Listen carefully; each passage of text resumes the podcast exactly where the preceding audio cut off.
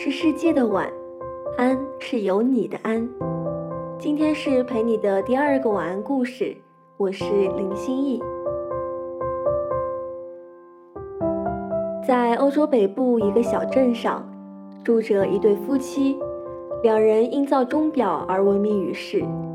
据说。他们造出的钟表不仅外形精巧奇特，而且经久耐用，经得起岁月齿轮的碾压与敲打。奇怪的是，男子天生眼盲，十四岁那年才被叔叔带进他的钟表店。一开始，他只是坐在叔叔的店铺门前，戴着一副墨镜，对着临街的人流。每当有熟人走近，他便凭借敏锐的听觉，转脸向店里的叔叔及工匠们准确的报告。闲着无聊，他便把一个装着废旧零件的盆子放到脚下，一边注视着街面，一边把玩着一个个零件。在他十六岁那年，他能凭借自己敏锐的触觉，准确地叫出每个零件的名字以及零件适合的钟表类型。叔叔决定用他所长，把他的工作转移到店内，专门负责向工匠传递急需的零件。作中，工匠们很多时候会为寻找一个小零件而浪费时间，而他能在最短的时间内，用自己的双手从一大堆零件中找到他们急需的那一个。又过了一年，叔叔教他组装钟表。因为专注以及对每一个零件的造型及功能了如指掌，他与叔叔的工匠们相比，装一台相同的钟表却只用别人一半的时间。为了检验钟表的质量，叔叔把他的钟表与别人的钟表放在一起，让时间来验证。当工匠散去，暮色四起，他就一个人静静地坐在那几台被检测的钟表前。试图通过钟表的脚步来判断哪一台性子急一些，哪一台性子慢一些。几天后，他把自己的判断告诉叔叔，果然，只有他安装的那一台钟表走得最精确，其他的也如他所言，不是快几秒，就是慢几秒。在他的帮助下，叔叔的钟表店声名远播。他二十八岁那一年。一个漂亮的女学徒惊叹于他的技艺，倾心嫁给他。他三十岁那年，叔叔离世，把钟表店留给了醉心于钟表的他。从此以后，小店在小夫妻俩的打理下，生意越来越好。他成了地方名人，也带动了小镇的钟表产业。婚后第二年，他们生了一个儿子。一家人生活其乐融融，日子像他安装的钟表一样平平稳稳，又过了十八个年头。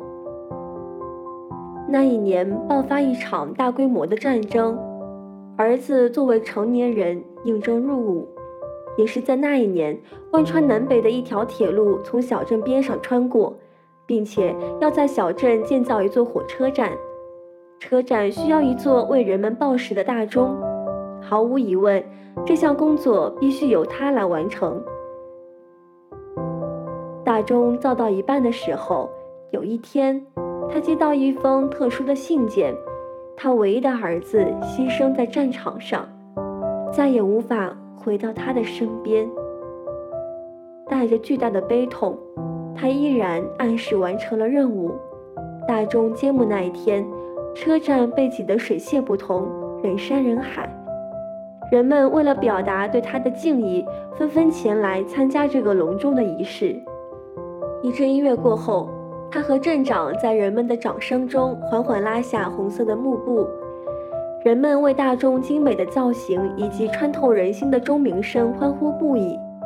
但短暂的几秒之后，所有的声音又归为沉寂，除了时间的脚步在大钟的指针上发出铿锵的节奏。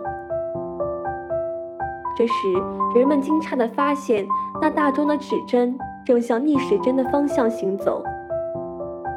他手扶横栏，平静地说：“这是我的最后一件作品，儿子离世让我悲痛万分，我多么希望时光能够倒流。今天我建造这样一座大钟，虽然指针倒着走，报时却不受影响。我这样做只是为了请大家记住，一个靠双手吃饭的老瞎子的儿子牺牲在战场上，再也回不来了。可是我们还要坚强地活下去。我们无法阻止时间的脚步，却可以把握有限的人生。就像我能成为一名钟表匠一样。几秒钟之后，在人们的掌声中，他走下火车站的楼梯，妻子扶着他，消失在人们的视野中。从那天开始，小镇上再也没有人看到这个名叫杰克的钟表匠和他的妻子，但每天能感受到他的存在。远处车站的钟声一直在向人们诉说着他的传奇人生。今天的故事就为您分享到这里，感谢收听 FM 九十五点二浙江师范大学校园之声晚安故事，晚安，祝你好梦。